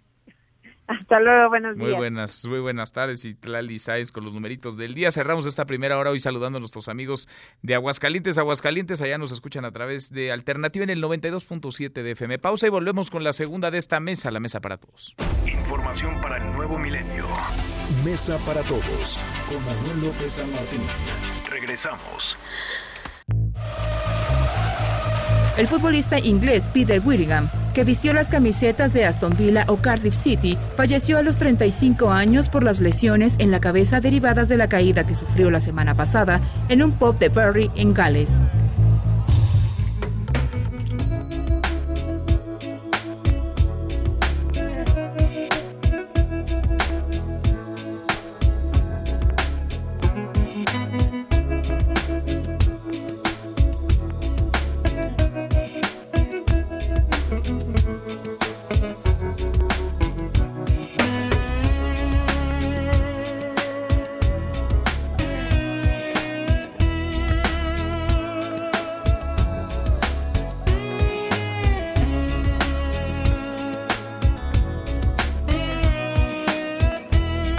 Esta segunda hora. Gracias que nos acompaña. Soy Manuel López San Martín. Jueves, ya casi es viernes, ya casi lo logramos. Qué semanita esta. Viene de rodillas. El viernes se ha tardado y mucho en llegar. Revisamos las redes, cómo se mueven las cosas en Twitter de las redes. Esta mesa, la mesa para todos. Caemos en las redes. Bueno, no deja de moverse el hashtag coronavirus, hashtag COVID-19, hashtag COVID-19 MX. La primera víctima por COVID-19 en México, un hombre de 41 años. Ayer falleció. Habría acudido el pasado 3 de marzo a un concierto, al concierto de la banda sueca de Hard Rock Ghost en el Palacio de los Deportes. Este evento se llevó a cabo una semana después de que se confirmara el primer caso positivo en México, el primer contagio en nuestro país. Del tema habló en la mañanera el subsecretario de Salud, Hugo López Gatel. Esto dijo. Cada pérdida de una vida humana nos duele, nos duele a todos. No quisiéramos que muriera absolutamente nadie. La respuesta directa, si esto representa o no la necesidad de hacer un cambio de plan, no, todo lo contrario. El plan está operando tal como se contempló, está ocurriendo exactamente lo que contemplamos que iba a ocurrir. Bueno, no deja de ser llamativo que las autoridades de salud parezcan estacionados en el lugar común, en estos discursos que repiten una y otra y otra vez como disco rayado, y que insistan en que todos los casos son importados, que todos los casos se habrían dado en el extranjero y los portadores regresaron ya contagiados a nuestro país. En este caso en particular, el del hombre de 41 años que falleció, que murió en el Instituto Nacional de Enfermedades Respiratorias, él no salió de México. Él se habría contagiado en nuestro país. Ojalá que las autoridades estén no solamente escuchando, sino navegando en medio de esta crisis con información confirmada, certera, con información verídica y que escuchen a su vez a los expertos de la Organización Mundial de la Salud que han sido clarísimos. Se necesitan pruebas, más pruebas, exámenes, muchos más exámenes de los que hoy México está realizando. Hashtag plan DN3 es que el presidente López Obrador descartó el toque de queda, descartó el cierre de fronteras, pero aseguró está listo ya un plan de emergencia por el COVID-19. Escúchelo. Tenemos presupuesto suficiente, se está actuando de manera responsable y que no debe de caerse en el miedo, en la psicosis, que no perdamos la calma. Lo más importante es que estamos preparados médicamente. Bueno, y se está moviendo a propósito del coronavirus el hashtag cuarentena y cuarentena total. Y es que, pues ya a través de redes sociales, de todas, la que le guste, Twitter, Facebook, Instagram, WhatsApp, por supuesto, hay una cantidad de imágenes, de videos y de memes sobre lo que los mexicanos y vaya, habitantes de todo el mundo están haciendo en esta fase de cuarentena en la que se encuentra buena parte del planeta a propósito del avance del coronavirus. El coronavirus que hasta ahora Números, cifras oficiales actualizadas, ha dejado 235.701 contagios, casi 10.000 muertes, 900, perdón, 9.786 muertes. Es Italia ya el país que registra un mayor número de decesos. Rebasó ya a China, pese a tener la mitad de los contagios que China. Italia tiene más muertes hoy asociadas al COVID-19 que el gigante asiático, 3.405 muertes en territorio italiano. Este país que, vaya, no logró contener a tiempo, tendremos que aprender tanto y ver tanto los mexicanos el caso Italia. Hace un mes registraron una veintena de casos, hoy son el segundo país con más positivos en el mundo y el primero en muertos. La tasa de mortalidad ronda el 8%. En contraste, hay casos en donde se han aplicado muchas pruebas, como Corea del Sur, por ejemplo, y se ha logrado detener el avance del COVID-19 le han bajado, ¿eh? ya los rebasó, por ejemplo, el número de casos Francia, Estados Unidos, Alemania, España, Irán, Italia. En Alemania también, aplicando pruebas, han logrado detectar a tiempo y han bajado la mortandad pues al mínimo. 0.2% de las personas infectadas han muerto en aquel país. Vale la pena ir revisando caso por caso y ojalá las autoridades del sector salud estén viendo con lupa las buenas prácticas y no replicando, no repitiendo las malas que por desgracia también han cobrado vidas en medio de esta crisis. Deportes con Nicolás Romay. Querido Nico, qué gusto saludarte. ¿Cómo estás? ¿Cómo va la cuarentena, Nico? Bien, Noé, con el gusto de saludarte. Cuarentena deportiva. Parece que va a ser más larga de lo esperado y más larga de lo imaginado, Manuel la Liga de Fútbol en Inglaterra anuncia el día de hoy que no habrá fútbol por lo menos hasta 30 de abril. Por lo menos hasta 30 de abril. a ver, están esperando que el 30 de abril podamos tener fútbol, pero hay una amplia posibilidad de que no, de que esto sea muchísimo más largo. Pero es la primera liga que da una fecha como probable y pues vaya que es lejana, Manuel, porque nos imaginamos que, bueno, a lo mejor a principios de abril ya podemos tener, no, no, no, nos dicen a finales de abril. Hasta finales de abril, y eso si nos va bien, y hablo si nos va bien porque dependerá de que baje el número de contagios y de muertes, de que pase esta crisis, de esta emergencia sanitaria en la que nos encontramos, Nico. de acuerdo. Entonces, habrá que estar pendientes de cuándo regresa la actividad deportiva. En torno al deporte hay muchísimo de, de, qué hablar, porque sí, entendemos que lo que pasa siempre dentro del terreno de juego es lo que nos interesa, pero también una industria tan fuerte como la del fútbol, cuando no está, bueno, siempre tiene cosas alrededor. en América se están moviendo mucho las cosas en esta cuarentena eh, porque Miguel Herrera está cerca de firmar su renovación, Manuel, y, y es un caso curioso porque Miguel Herrera iba a firmar su renovación de contrato dependiendo un poco de los resultados en este torneo. Pero este torneo es una incertidumbre, no sabemos qué va a pasar con este torneo. Entonces Miguel Herrera pues ya está negociando con la directiva de la América porque lo que son peras y son manzanas, pues habrá que renovarle el contrato para que cuando se reanude el fútbol, Miguel Herrera sea el técnico de las Águilas de la América, eh, sin saber qué va a pasar en México, ¿no? Si se va a poder terminar el torneo, si no se va a terminar el torneo, no sabemos, pero bueno, Miguel Herrera se quedaría en el América oye, eh, por lo menos unos años más. Oye, Nico, ¿y cómo anda en ese sentido el mundo del deporte hoy? Es decir, los entrenamientos están suspendidos. Sabemos que las ligas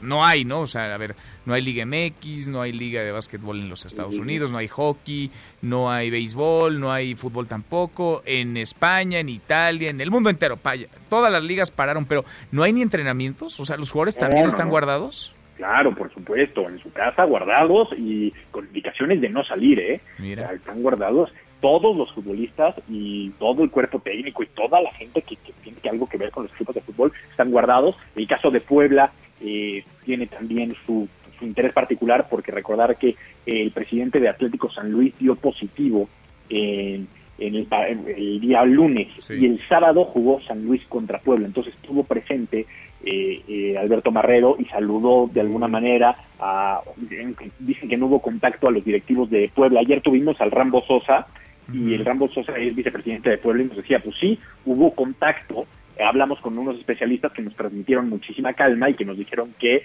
nos guardáramos y que dentro de 10 días hiciéramos la prueba. Entonces, Puebla es uno de esos casos que está en cuarentena, pues obligada por precaución, y que en 10 días se harán la prueba del coronavirus para ver si lo tienen o no. Nico, de los Juegos Olímpicos, ¿qué sabemos o qué no sabemos? Ya, ya, ya, ya no sé qué creerles, Manuel. Nos siguen diciendo que se van a llevar a cabo el 24 de julio. De verdad que yo no entiendo por qué. Lo platicaba hoy con Luis Cárdenas y le preguntaba, y te quiero hacer la misma pregunta, ¿tú por dónde ves las balas, Manuel? Porque entendiendo que todos los eventos del mundo se están cancelando, yo no sé si este sea más un tema político, un tema que obedece a otros intereses, tal cual de contratos de decir, oye, yo como Comité Olímpico no puedo cancelar ni posponer los Juegos Olímpicos, tienes que hacer tu gobierno de Japón y el gobierno de Japón se aferra a que no, no sé si va por ahí. Híjole, pues podría ser, pero se antoja bien complicado, ¿no? A ver, están programados para iniciar el 24 de julio. Sí. Todos los expertos indican que sí, quizá para julio ya no nos encontremos en el pico de la pandemia, pero de eso a que hayamos salido ya de la situación en la que nos encontramos en términos sanitarios y económicos, pues es de pronóstico reservado. Está muy complicado, ¿eh? Muy difícil, Nico. Muy difícil, muy difícil. Entonces no entiendo eh, dónde está el estira y afloja o por qué no se sale y se comunica, porque aparte creo que están atentando un poco a, lo que significan los Juegos Olímpicos, Manuel, que los Juegos Olímpicos son eh, el deportismo en su máxima expresión, el unir al mundo, el celebrar la paz, el, mensaje de, lo importante es competir, no ganar, y, y, de repente que hoy obedezcan más intereses económicos que a su propia esencia, que a su propio ADN, sí creo que no es lo correcto, ¿no? Creo que hoy el Comité Olímpico debería decir, el mundo no está como para que pensemos ahorita en unos Juegos Olímpicos. Pues Pero cuando el mundo esté para Juegos Olímpicos, los vamos a celebrar con los mejores Juegos Olímpicos de la historia. Quedan como unos señores, pues pero parece que nadie les da el discurso correcto. ¿No? O, que, o que de verdad ya obedecen a tantos intereses económicos que, que hoy te, te prometo que si dicen eso, y si salen y dicen eso, quedan como unos señores y dicen, pues y hasta tienes ganas de que lleguen los Juegos Olímpicos, ¿no? Cuando se hagan, van a estar espectaculares porque quiere decir que el mundo está bien y lo celebramos con unos Juegos Olímpicos, pero se están aferrando tanto que tú hoy pregúntale a la gente en Italia, en España, si sus atletas están listos para unos Juegos Olímpicos. No, a ver, las prioridades son otras, ¿eh? No están ahí, no están en el mundo del deporte, no están en los Juegos Olímpicos, están en salir adelante de esta crisis, en la que están ahí sí en un en un pico. Todo el mundo aplazando eventos o tratando de empujar el bote lo más lejos posible, Nico. A ver, entonces, abrí la liga en, en, Inglaterra, veremos si los Olímpicos para julio, estoy viendo que Cannes, el Festival de Cannes, se mueve también hasta finales de junio, ha sido pospuesto y en veremos, ¿eh? porque insisto, nada nos garantiza que en abril, mayo o junio esto esté mejor. Ojalá que sí, ojalá en serio, pero nada nos lo, nada nos lo garantiza. Ni con un ratito más los escuchamos. A las tres lo esperamos, marca claro por MBS Radio. Te mando un abrazo, Manuel. Otro de vuelta. Abrazo, Nico, Nicolás Romay con los deportes. Pausa antes, una vuelta por el mundo de la mano de mi tocayo Manuel Marín y volvemos. Hay más en esta mesa, la mesa para todos. Internacional. Otro de los grandes afectados por la pandemia del coronavirus son las aerolíneas. Muchas de ellas ya ven cerca la quiebra. La Asociación Internacional de Transporte Aéreo ha pedido a los gobiernos de Europa que se les incluya en los rescates económicos. Es la voz del presidente de la aerolínea alemana Lufthansa. A menos que la situación mejor en las próximas semanas, lo cual nadie cree, tenemos que comenzar a discutir con los políticos. ¿Qué vuelos necesitan ante la situación? Porque comercialmente no tiene sentido volar en estos momentos. España no solo ha vaciado sus arcas para implementar el mayor paquete económico contra el coronavirus, el gobierno también alista medidas de auxilio para proteger ancianos y personas sin hogar. Las autoridades se han dado cuenta que es momento de apostarlo todo antes de que la crisis se les salga de las manos Podrías perder tu lugar en la mesa para todos. Con Manuel López San Martín. Regresamos. Abandonan a bebé en un local de comida en Xochimilco. Una persona de limpieza refirió que al hacer el aseo de los baños observó que dentro de una bolsa se movía algo y al abrirla se percató que era un recién nacido.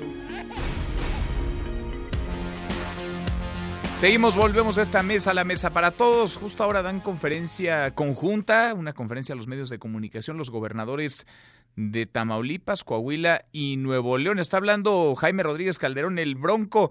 Vamos hasta Monterrey contigo. Giselle, ¿cómo estás? Giselle Cantú, muy buenas tardes. Hola, ¿qué tal? Muy buenas tardes. Y ya como lo mencionabas, el gobernador Jaime Rodríguez Calderón reunió con sus homólogos de Tamaulipas y Coahuila, Francisco García Cabeza de Vaca y Miguel Ángel Riquelme Solís, respectivamente. Y durante este encuentro se dio a puerta cerrada en Palacio de Gobierno, donde los mandatarios estatales definieron una estrategia coordinada ante la pandemia del COVID-19. Además, en esta reunión también estuvieron presentes los secretarios de salud de cada entidad. Eh, el gobernador Jaime Rodríguez Calderón señaló que está las acciones correspondientes para evitar la propagación de este nuevo coronavirus. Añadió debe tener previsto un fondo ante esta contingencia y también eh, que se debe eh, tener no, se oye muy mal la comunicación. Ahora la retomamos. Ahora vamos con el reporte hasta Monterrey, Nuevo León, después de esta reunión que se ha dado entre los gobernadores de Coahuila, Tamaulipas y el propio Bronco de Nuevo León.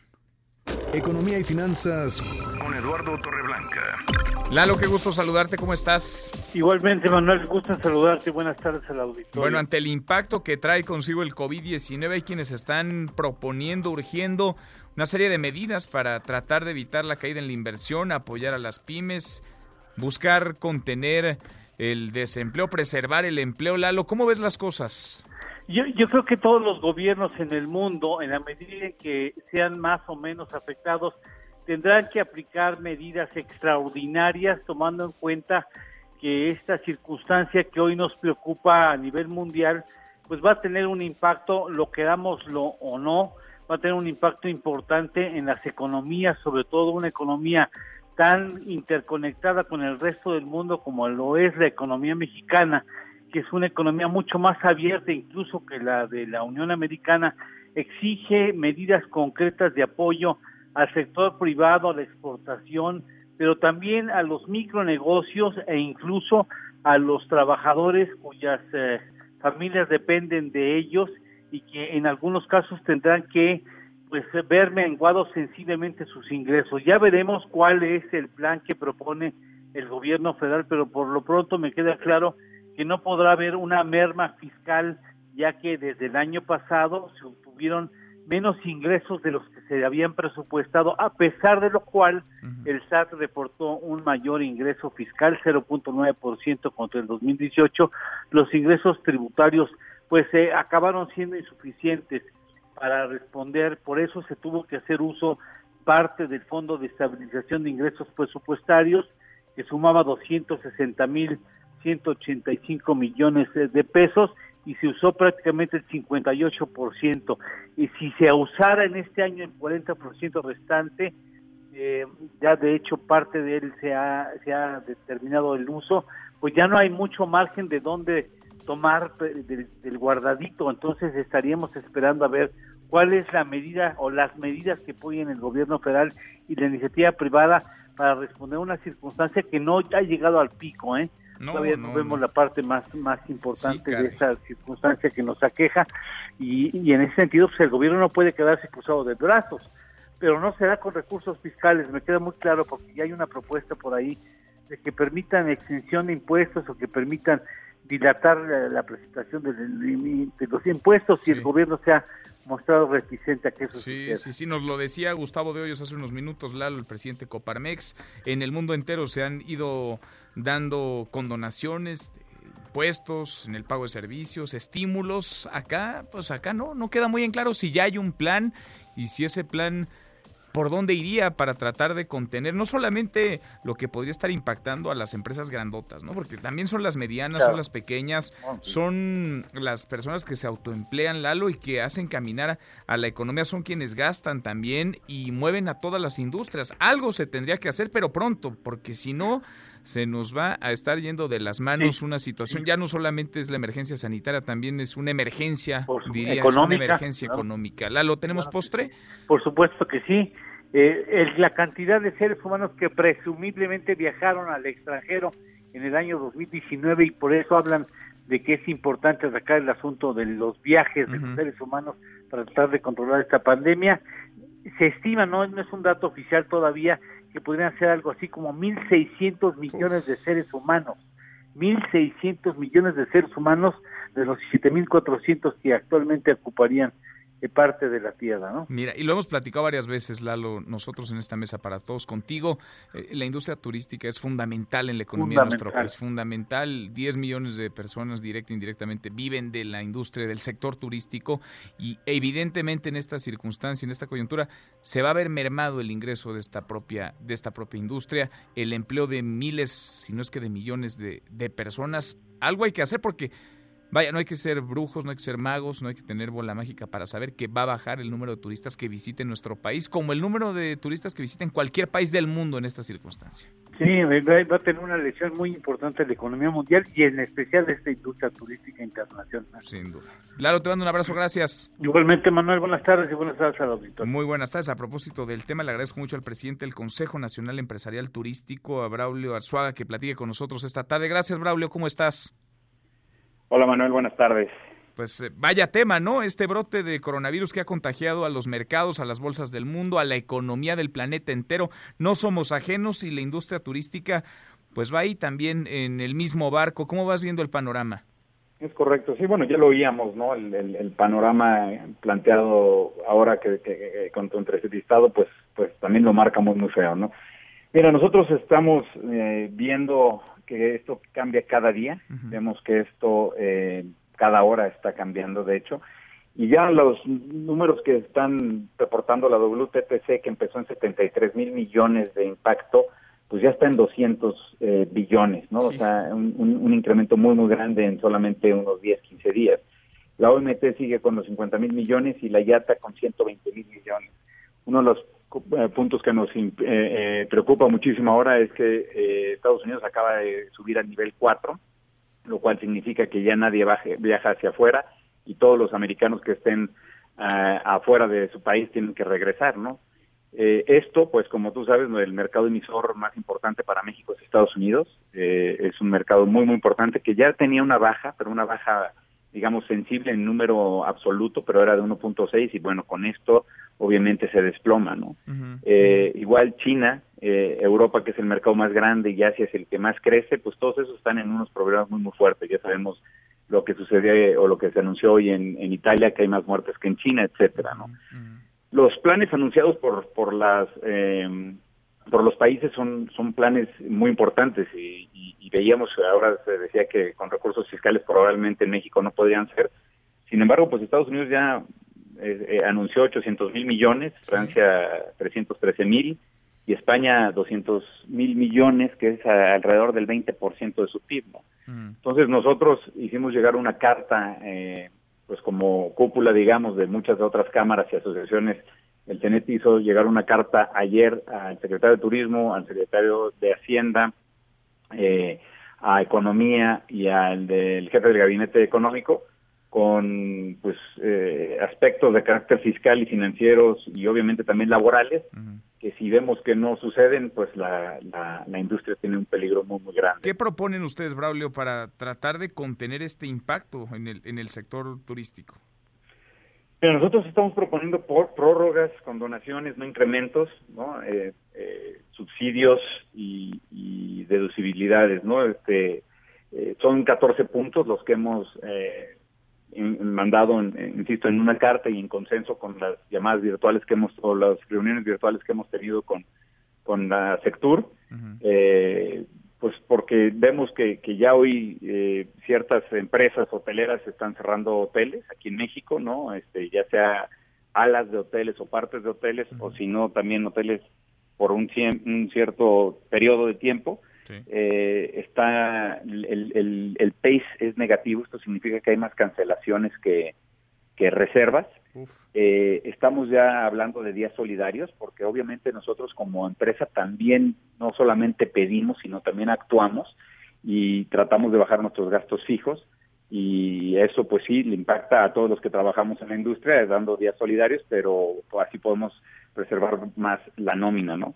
Eh, en algunos estados ya hay declaratoria de emergencia y, y los ingresos eh, que se están no se están dando están alrededor de 24, 26% para marzo y para abril, pero las utilidades caen más, ¿no? Caen al 40 y al 44% y esto es derivado, pues, insisto, como a gastos de nómina que estamos tratando de mantener, pero también gastos caros de, de, de energía, ¿no? Entonces, Específicamente, perdón, estamos dando, eh, estamos pidiendo prórrogas en, las declaraciones, en la presentación de pagos eh, provisionales, en, el IMSS, en el Infonavit, con donación de algunos impuestos, eh, deducción inmediata en construcciones y demás. Lo que hicimos fue, durante la emergencia pusimos unos, unos, unos peticiones que creemos que deben de activarse ya y una vez pasada la emergencia, otras.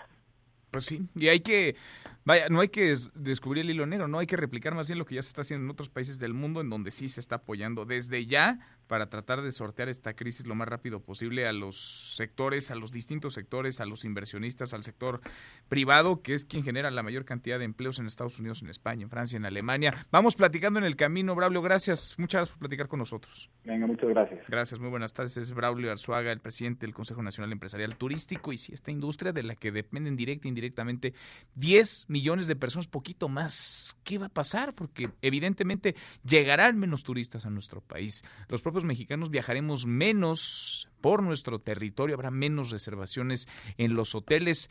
¿Qué va a pasar? ¿Cómo se les va a apoyar? De alguna manera tiene que existir un plan desde el gobierno federal, desde los gobiernos estatales, para tratar de paliar, de contener el impacto en toda esta industria, en todas estas personas. Son, insisto, millones quienes dependen del sector turismo en nuestro país. Cruzamos la media ya la hora con 32 pausas y volvemos con un resumen de lo más importante del día. Esta mesa, la mesa para todos.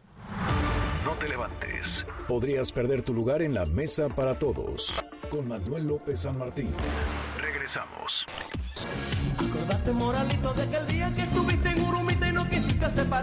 Carlos Vives prepara documental y libro sobre cumbia. El cantante aseguró que durante la investigación hizo grandes descubrimientos que compartirá con el público. En mi nota soy extenso, a mí nadie me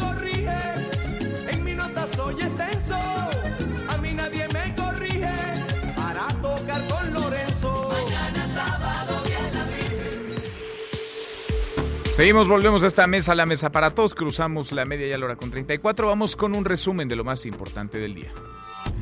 Resumen. Resumen. No hay cambio de fase, no hay cambio de plan tampoco. Ayer se dio la primera muerte por COVID-19 en México, pero no hay modificación alguna. La ruta, la estrategia, la víctima, un hombre de 41 años de edad que padecía diabetes y sobrepeso, no tenía antecedente de viaje al extranjero. Esto tira al bote de basura la teoría que ha repetido hasta el cansancio el gobierno de México de que todos los casos son importados, de que todos los casos vienen contagiados desde algún otro país. El subsecretario López Gatel habló esta mañana en la conferencia del presidente López Obrador de cómo van las cosas de este caso en particular. Se sabe que el hombre de 41 años estuvo el pasado 3 de marzo en un concierto de un grupo, de una agrupación de rock pesado de Ghost en el Palacio de los Deportes. La voz de López Gatel. Cada pérdida de una vida humana nos duele, nos duele a todos. No quisiéramos que muriera absolutamente nadie. La respuesta directa, si esto representa o no la necesidad de hacer un cambio de plan, no, todo lo contrario. El plan está operando tal como se contempló, está ocurriendo exactamente lo que contemplamos que iba a ocurrir. En contrasentido incluso a las recomendaciones de la Organización Mundial de la Salud en México, si algo no se ha hecho es aplicar pruebas unas cuantas cientos de pruebas nada más y ya, ¿eh? En el resto del mundo donde se han logrado detener por lo menos de manera tan acelerada los casos de contagio, se aplican muchos exámenes, muchas pruebas. Acá en México, López Gatel, que trae la batuta en el tema, piensa lo contrario. Por su parte, el presidente López Obrador dijo que se prepara ya el plan DN3 en caso de emergencia, descartó toque de queda y cierre de fronteras por el coronavirus, tampoco va a suspender sus giras. Eso sí, va a procurar que no haya más de 5 mil personas en sus eventos. El presidente López Obrador, montado en su macho, insiste, va a papachar, dejará papacharse también. Encarrerado, además, volvió a sacar hoy en la mañanera amuletos de la buena suerte. Tenemos presupuesto suficiente, se está actuando de manera responsable y que no debe de caerse en el miedo, en la psicosis, que no perdamos la calma. Lo más importante es que estamos preparados médicamente. Bueno, preparados, dice el presidente López Obrador, que sacó un trébol además de cinco hojas. De seis hojas era incluso el trébol que presentó hoy el presidente López Obrador en la mañanera. Bueno, de acuerdo al conteo oficial, en nuestro país hay 118 personas que han dado positivo al COVID-19, pero esta cifra cambia minuto a minuto, por lo menos cada hora. Jalisco ha reportado en un lapso de 48 horas 18 casos nuevos, 18 han llegado ya 27. Cuatro de los contagiados serían asintomáticos. Con esta cifra habrá que esperar la oficial de la Ciudad de México, pero Jalisco se convertiría en la entidad con mayor número de positivos de todo el país. En Querétaro también hay nuevos contagios. Cecilia Conde, Cecilia, cuéntanos, buenas tardes. Hola Manuel, hasta este jueves hay nueve casos confirmados de coronavirus en la entidad, de los cuales siete tienen buena evolución e incluso el primer paciente ya está en recuperación, afirmó la directora de Servicios de Salud de Querétaro, Martina Pérez Rendón. Puntualizó que todos los pacientes no han requerido hospitalización, pues son casos leves, por lo que se mantienen aislados en sus viviendas. La funcionaria indicó que también están en la investigación de que cuatro pacientes con coronavirus participaron en el evento Copa Roca que inauguró el gobernador Francisco Domínguez de Ser Bien y que tuvo la participación de cientos de infantes y adultos el pasado 11 de marzo. Pudiera ser, digo, no lo, no, precisamente nuestra obligación es investigarlo porque sí pudiera ser cierto y nuestra obligación es identificar a las personas que pudieran estar contagiadas y si es una realidad del Estado. Esta es la información desde Querétaro. Regresamos a Mesa para Todos. Gracias, muchas gracias Cecilia. Bueno, eso en Querétaro, en Nuevo León son 19 los casos confirmados ya, los contagiados por COVID-19 y así a lo largo y ancho del país. Hoy por la noche se presenta el corte, como todos los días, a las 19 horas en el Palacio Nacional. Es un corte que, por cierto, trae seis horas de desfase, porque el corte que se presenta es en realidad el de la una, el de la una de la tarde. En el mundo, Italia alcanzó los 3.405 muertos, superó con esto la cifra de fallecidos en China, el epicentro del coronavirus, donde todo comenzó. Hubei, donde se encuentra la provincia, donde se encuentra Wuhan, hasta ahora reporta 3.130 muertos en el mundo con datos de último corte. Son ya 236.420 contagios, casi 10.000 muertos, 9.790. Y en esta mesa para todos platiqué con Roberto Velasco, el vocero de la Cancillería, el vocero de la Secretaría de Relaciones Exteriores. Esto me dijo sobre los mexicanos varados en el extranjero.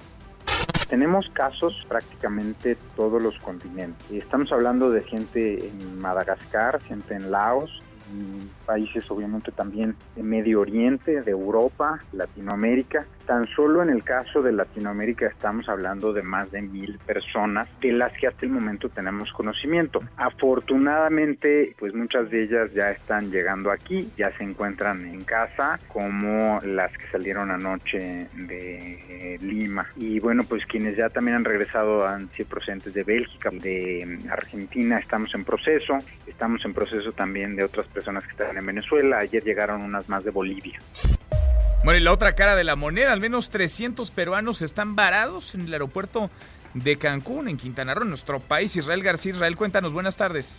Buenas tardes, Manuel informo que este jueves se cumplen cinco días en los que al menos 300 turistas peruanos han permanecido varados en el Aeropuerto Internacional de Cancún, desde que el pasado miércoles partió el primer vuelo hacia la ciudad de Lima. Los que se quedaron siguen con la incertidumbre de cuándo lograrán dejar México. En muchos de los turistas se nota desesperación por las condiciones que están pasando. Belén Chávez, joven peruana, nos comentó cuál es el ánimo de sus compatriotas. Estamos emocionalmente desgastados, muy tristes por lo que está sucediendo. Es algo que de empezar como una vacaciones o un viaje lindo se convirtió en una pesadilla para todos. Ya no tenemos dinero, ya no tenemos dónde quedarnos a dormir, ya no tenemos qué comer y lo que nosotros esperamos en sí es que nuestro gobierno nos apoye. Manuel, te comento que a primera hora de este jueves, un representante de la Secretaría de Turismo de Quintana Roo se aproximó a los turistas para ofrecerles hospedaje gratuito para que descansaran adecuadamente. Alrededor de 40 turistas aceptaron. Esta acción es el primer acercamiento de una autoridad con ayuda humanitaria. Por último, Manuel, te informo que en el transcurso de este jueves se tiene programado al menos un vuelo más con rumbo a Lima, Perú. Esta es la información.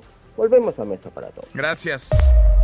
Muchas gracias a mi compañero Israel García. Le actualizo la cifra de la Ciudad de México. En la capital del país suman 24 los casos confirmados de COVID-19. Antes, al corte de ayer, se tenían reportados 21. Con estos datos, le platicaba ya los de Jalisco. Jalisco es la entidad del país con mayor número de positivos para COVID-19, 27. Y ante la crisis por este coronavirus, la Fiscalía General de Justicia de la Ciudad de México emitió reglas de actuación para el manejo de cadáveres. Cuéntanos, Juan Carlos, ¿cómo estás, Juan Carlos Alarcón? Buenas tardes. Gracias, Manuel. Muy buenas tardes. Ante la propagación de la pandemia del coronavirus COVID-19, la Fiscalía General de Justicia de la Ciudad de México emitió reglas estrictas para la Coordinación General de Investigación Forense y Servicios Periciales, a las que deberá ceñirse el personal en el lugar de intervención manejo y traslado de cadáveres. El documento al que MBS Noticias tuvo acceso está autorizado desde hace dos días por María Severina Ortega, titular de dicha coordinación, y establece diversas medidas que implican extremar los cuidados en la conducción y levantamiento de cuerpos en escenas del crimen, ya sea por homicidios de índole doloso o culposo para evitar riesgos de contagio. Las disposiciones generales contemplan uso obligatorio del traje de bioseguridad desechable, uso de guantes de nitrilo, mascarilla facial número 95 Uso de lentes. Previo y al finalizar el trabajo de campo, lavarse las manos por lo menos 20 segundos y utilizar el gel antibacterial para no prestar utensilios personales. Además, en trabajo de campo y anfiteatro no deberá entrar persona que no cuente con los utensilios necesarios para su estancia en la intervención pericial y utilización de cubre calzado en toda la intervención. Dicha guía de actuación precisa que la contingencia por COVID-19, todas las especialidades especialidades de la Coordinación de Servicios Periciales deberán trabajar con metodología técnica y procedimiento adecuado, procesos de cuidado en su campo de trabajo, informó Juan Carlos Alarcón. Gracias, muchas gracias Juan Carlos. Bueno, y del COVID-19, del coronavirus, al brote de sarampión en la capital del país y ahora también en el Estado de México. Son ya más de 20 casos. Hatsiri, Hatsiri Magallanes, buenas tardes. ¿Qué tal, Manuel? Buena tarde. Ante los 25 casos confirmados de sarampión en la Ciudad de México y uno más en el Estado de México, médicos y especialistas alertaron sobre la posibilidad de una epidemia que podría sumarse al problema del COVID-19, ya que las personas podrían infectarse de ambos padecimientos. En entrevista con MBS Noticias, Yetlanesi Vargas, especialista en medicina interna e infectología, señaló que el motivo de estos nuevos brotes es el resultado de la falta de conocimiento de los padres para vacunar a sus hijos. Las autoridades de salud capitalinas han confirmado al momento estos 25 casos en la Ciudad de México, mismos que surgieron en el reclusorio norte y se diseminó entre menores de edad, por lo que fueron instalados 14 cercos vacunales, mientras que en el Estado de México ya se reporta un caso en el municipio de Catepec. Si tenemos nosotros simultáneamente dos brotes epidémicos, por supuesto que podemos tener individuos que tengan la desfortuna de adquirir dos infecciones simultáneamente. La también profesora en microbiología y parasitología del TEC de Monterrey expuso que el sarampión es altamente transmisible, ya que un solo caso de sarampión puede generar riesgo de transmisión a 12 y hasta 18 personas. Por ello llamó a las autoridades a poner también el foco en este otro problema, ya que se trata de una enfermedad altamente contagiosa. Es una enfermedad altamente contagiosa y sí, las autoridades de salud no se pueden dar el lujo de seleccionar un solo problema de salud para atacar. Además, sería una tragedia que ocurrieran un mayor número de casos, que se saliera de control, considerando que es totalmente prevenible por vacunación y, por cierto, una vacuna muy barata. La información que tenemos. Buenas tardes. Buenas tardes, gracias, muchas gracias, Hatsiri. Y está a unos minutos de cerrar ya la sesión en la Bolsa Mexicana de Valores. Avanza la bolsa 0.96%. Los mercados en Estados Unidos cerraron con ganancias ligeras, pero ganancias a final de cuentas. El Dow Jones cerró con una ganancia del 0.95%. El Standard Poor's 0.47% y el Nasdaq ganó 2.30%. Lo que anda en el, piso, en el suelo, es la mezcla mexicana de exportación. Cotiza en 14 pesos con 54, perdón, con 14 dólares con 54 centavos por barril. Una caída de 22.58% respecto a su cotización previa. Se mantiene en su nivel más bajo desde el año 2002. El dólar, ese sí anda por las nubes. El dólar se vende en ventanillas bancarias ya hasta en 25 pesos. Hasta aquí el resumen con lo más importante del día.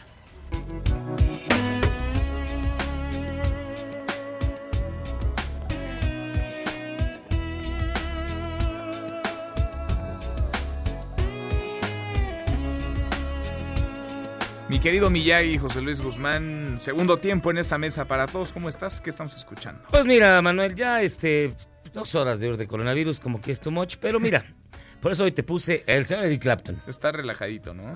Está bonita, es una canción linda de su disco del mismo nombre, se llama My Father's Eyes, Los Ojos de mi Padre. Todo porque hoy, 19 de marzo, es Día del Padre. En España, digo. ¿Hoy? Ah. Sí, pero hoy, hoy porque es día de San José. En España. Es día del padre. Pues no hay mucho festejo que digamos en España, ¿eh? Está la gente guardada, está en Guardadísima. Y de hecho, San José es el santo patrono de la iglesia, es considerado el padre universal. pues, precisamente porque era el, el, papá de. Entonces hoy es día de San José.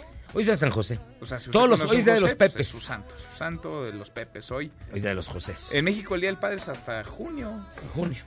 El tercer domingo de junio, ¿no? Pero tradicionalmente en España, curiosamente, hoy es Día del Padre por ser el día de, San José. Y de hecho, el, el, acrónimo Pepe, el epónimo Pepe, es porque en la Biblia aparecía, eh, Jesús le dijo a su Pepe, que significa padre putativo, aparecían las dos iniciales. Mira, ese sí no me lo sabía. El padre putativo, que eso era José, José Carpintero, entonces aparecía en la Biblia que era su Pepe, padre putativo. Ahí nace la tradición de decirle Pepes a los José. Mira, buen dato, y muy bien. Es de ¿eh? San José, que es mi santo, digo ya, de menos un pastel. Felicidades. No, te lo guardamos para cuando. Para cuando te lo ganes. gracias, Millay, muchas gracias. No, gracias a ti. Eric Clapton. relajadito, Eric Clapton. escuchamos al ratito a las 7, Charros contra Gangsters. Pausa y volvemos. Hay más en esta mesa, la mesa para todos.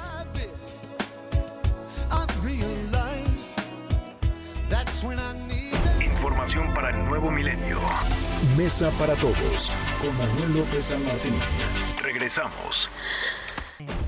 Más información y análisis en Mesa para todos con Manuel López San Martín. En Mesa para todos, Gustavo Rentería. Gustavo, querido Gustavo Rentería, qué gusto saludarte. Ya estás en cuarentena, Gustavo, ¿cómo estás? Bueno, yo estoy haciendo home office, no es posible para los temas de televisión, pero en la medida de lo posible estoy intentando cumplir lo que manda, lo que ordenan los científicos y la Organización Mundial de la Salud. Pero oye, los científicos de, oye, los científicos del mundo y la Organización Mundial de la Salud, porque acá en México dicen otra cosa las autoridades, Gustavo. Sí, tienes razón y por eso yo invito a que reflexionemos cómo hemos actuado ante esta crisis de salud pública. Rápidamente, el gobierno, bueno, López Obrador ni gel antibacterial usa o se pone, eh, y el que tiene, porque hay gente que va al súper corriendo y se lo niegan. Ves a la gente, se sigue reuniendo con muchos, hoy con un tema de la Guardia Nacional, ayer con el tema de la expropiación petrolera, eh, ya sacó esto del escudo protector, los escapularios, las imágenes, y, creo que mm, el presidente tendría que lanzar en primerísimo lugar como jefe de Estado y de Gobierno un mensaje, no lo está haciendo. Los medios, bueno, aquí mi querido Manuel es para mm, eh, morirse de la pena. Algunos colegas ya mataron a un banquero, otros tienen listas de moribundos en hospitales privados, otros que les dijo quién sabe quién que la tabla comparativa de China y España y que nos va a ir muy mal. A ver, tranquilos, y por su odio a López Obrador o por su amor a López Obrador, algunos quisieran una matazón y otros dicen que todo está perfecto. Ya viste, inclusive hasta un embajador tuvo que enmendar la plana a un periodista. Bueno, y la sociedad en general. Eh, ya todos somos especialistas, Manuel, ya todos somos científicos y especialistas en coronavirus. Le damos retweet a todo, le damos compartida a todo. Eh, eh, el odio al gobierno o nuestro amor al gobierno hace que copiemos y peguemos en nuestros muros de Facebook y de Twitter. Yo creo que debemos de calmarnos. Yo invito eh, a que a que vean la página de la Universidad John Hopkins, que tiene un mapa eh, eh, fidedigno, científicamente comprobable, y ya nos dejemos un poquito de memes, ya nos dejemos un poquito de estarnos felicitando entre todos del ingenio mexicano que hacemos de la, de la chunga. Hoy estamos en un momento verdaderamente grave, creo que estamos a tiempo de que no pase a mayores, pero sí, sí pediría que el tema no sea de PRI, PAN, PRD, Verdes, Calderones, Chayoteros o Morenos, es un tema de salud pública internacional. Pues y hay que tomárselo en serio, ¿no? Vaya, la ligereza, la irresponsabilidad, en todos sentidos aquí no cabe. Es un tema en donde los expertos han dicho que se trata de una emergencia sanitaria en el mundo y así, así hay que tomarla, Gustavo. Te mando un abrazo. Te mando un abrazo de regreso también y un saludo a tu amplísimo público. Tómenlo con calma y sigan las recomendaciones de los científicos y los que sí saben. Y cada quien que haga su trabajo como corresponde. Sin duda. Gracias, Gustavo. Muchas gracias. Adiós, señor. Es Gustavo Rentería. Nosotros ya nos vamos. Revisamos lo último en la información. En tiempo real. Juez ordena gobierno de López Obrador medidas preventivas y acciones contra el coronavirus. El Heraldo de México. No habrá cierre de centros comerciales ni restaurantes en la Ciudad de México, dice la jefa de gobierno. Milenio. Por coronavirus, Estados Unidos suspende temporalmente los arrestos de migrantes. MBS Noticias. El Instituto Mexicano del Seguro Social llama a extremar precauciones en adultos mayores por COVID-19. Con esto cerramos, con esto llegamos al final. Gracias Muchas gracias por habernos acompañado a lo largo de estas dos horas. Soy Manuel López San Martín. Se quedan con Nicolás Romay, Radio Marca Claro. Nos vemos al rato a las 8 de la noche. Noticias República MX por ADN 40. Y aquí nos encontramos en esta mesa, la mesa para todos. Mañana, como todos los días, mañana será viernes. Por fin será viernes. Pásela muy bien. MBS Noticias presentó Mesa para Todos con Manuel López San Martín. Un espacio donde todos tienen un lugar. Este podcast lo escuchas en exclusiva por Himalaya. Si aún no lo haces, descarga la app para que no te pierdas ningún capítulo. Himalaya.com